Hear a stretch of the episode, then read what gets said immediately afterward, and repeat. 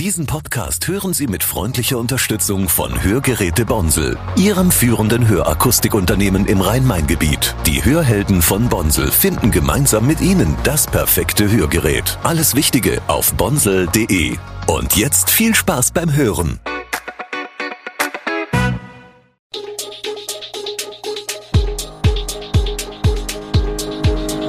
Gude, unser morgendliches News Update. Das Wichtigste aus Südhessen für Sie im Überblick. Guten Morgen aus Darmstadt an diesem 13. September. Neue Corona-Variante im Herbst. Erinnerungen an den Krieg in Darmstadt. Diskussion um Durchfahrtsverbot in Rheinheim. Das und mehr hören Sie heute im Podcast. Die Pandemiezeiten sind vorbei. Doch wenn die Temperaturen fallen, wird Corona mehr zum Thema. In den letzten vier Wochen wurden durchschnittlich 20 neue Covid-19-Fälle pro Woche in Darmstadt und dem Landkreis registriert. Gesundheitsamtsleiter Dr. Jürgen Kran erwartet einen Anstieg der Fallzahlen im Herbst. Im Klinikum Darmstadt gibt es derzeit 10 Corona-Fälle, was im Vergleich zu 2020-2021 niedrig ist. Das Klinikum bereitet sich jedoch auf die neue, leichter übertragbare Omikron-Variante Eris vor. Es gibt aktuell drei Covid-19-Patienten mit symptomatischem Verlauf auf der Normalstation und zwei auf der Intensivstation, darunter Menschen mit Immunschwäche. Lungenarzt Dr. Chihan Zelig betont, dass hauptsächlich Personalmangel und Erkrankungswellen zu Belastungsspitzen führen könnten. Es stehe der individuelle Schutz im Fokus, insbesondere für Menschen mit höherem Risiko oder Ängsten vor einer Ansteckung oder Long-Covid, so Dr. Zelig. Er fordert Verständnis und Akzeptanz für Menschen, die sich und andere schützen und Masken tragen. Wir blicken zurück auf den 11. September 1944. Darmstadt erlebte in dieser Kriegsnacht eine katastrophale Brandbombardierung, durch die zwischen 11.000 und 12.000 Menschen ihr Leben verloren. Bei der Kirche St. Ludwig, ein Symbol der Stadt, stürzte das Kuppeldach ein. Viele Gebäude in der Stadt wurden zerstört. 79 Jahre später, in einer sorgsam restaurierten Kirche St. Ludwig, wurde nicht nur der Opfer von damals gedacht, sondern auch jener des Terroranschlags am 11. September 2001 in den USA. In einem bewegenden Friedensgottesdienst betonte Dekan Dr. Raimund wird die Bedeutung der Erinnerungskultur.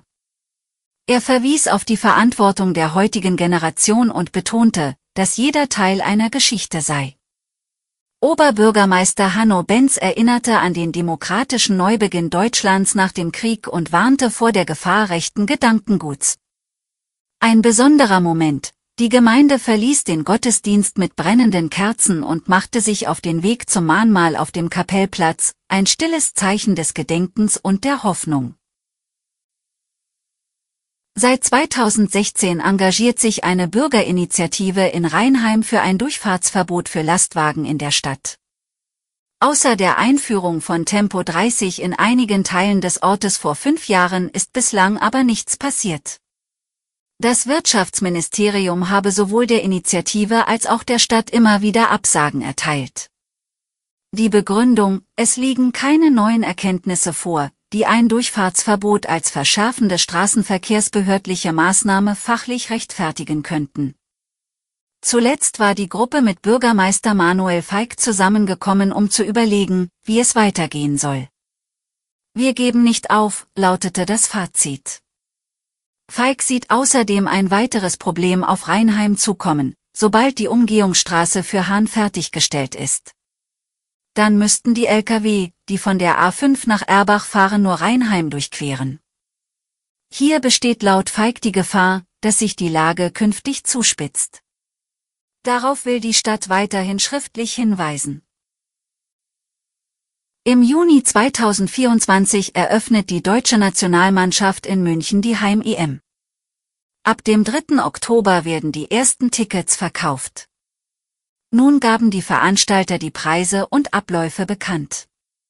Demnach kosten die Tickets in der günstigsten Kategorie 30 Euro. Für die Gruppenphase werden insgesamt 270.000 Eintrittskarten zu diesem Preis in der Kategorie Fans First verkauft. Ab dem Achtelfinale wird es in allen vier Kategorien teurer. In der teuersten kostet ein normales Gruppenspielticket mindestens 200 Euro, im Finale 1000 Euro. Buchbar sind zudem teurere Premium-Optionen für zentralere Plätze, die bis zu 2000 Euro kosten können. Der Ticketverkauf erfolgt phasenweise im Verlauf des Turniers. Am Donnerstag, dem 14. September, ist bundesweiter Warntag. Um 11 Uhr heulen bundesweit rund 38.000 Sirenen. Zudem werden über Handy-Apps, Radio, Fernsehen und soziale Medien Alarmmeldungen verbreitet. Die Maßnahme dient der Überprüfung der technischen Warninfrastruktur und soll die Bürger für unterschiedliche Alarme sensibilisieren. Neu ist die Warnung über den sogenannten Cell Broadcast. Jeder Smartphone-Besitzer erhält, sofern sein Handy nicht zu alt ist und sich nicht im Flugmodus befindet, eine Textnachricht. Im Vorjahr erreichte diese Methode immerhin 53 Prozent der Nutzer. Der Innenminister von Hessen, Peter Beuth, betonte, dass durch diese Probewarnungen die Funktionsweise und Abläufe wieder ins Bewusstsein gerückt werden sollen. Ziel ist es, die Bürger im Ernstfall effektiv vor Gefahren wie Naturkatastrophen, Großbränden oder Waffengewalt zu warnen. Ein kurzer Rückblick. Der Warntag 2020 hatte mit diversen Problemen zu kämpfen. 2022 verlief der Testlauf jedoch deutlich besser. Bürger können ihr Feedback zum Warntag unter www.warntag-umfrage.de abgeben. Alle weiteren Hintergründe und aktuellen Nachrichten lesen Sie unter www.echo-online.de. Gute Südhessen ist eine Produktion der VAM von Allgemeiner Zeitung, Wiesbadener Kurier, Echo Online und Mittelhessen.de. Redaktion und Produktion die NewsmanagerInnen der VAM. Ihr erreicht uns per Mail an audio.vam.de.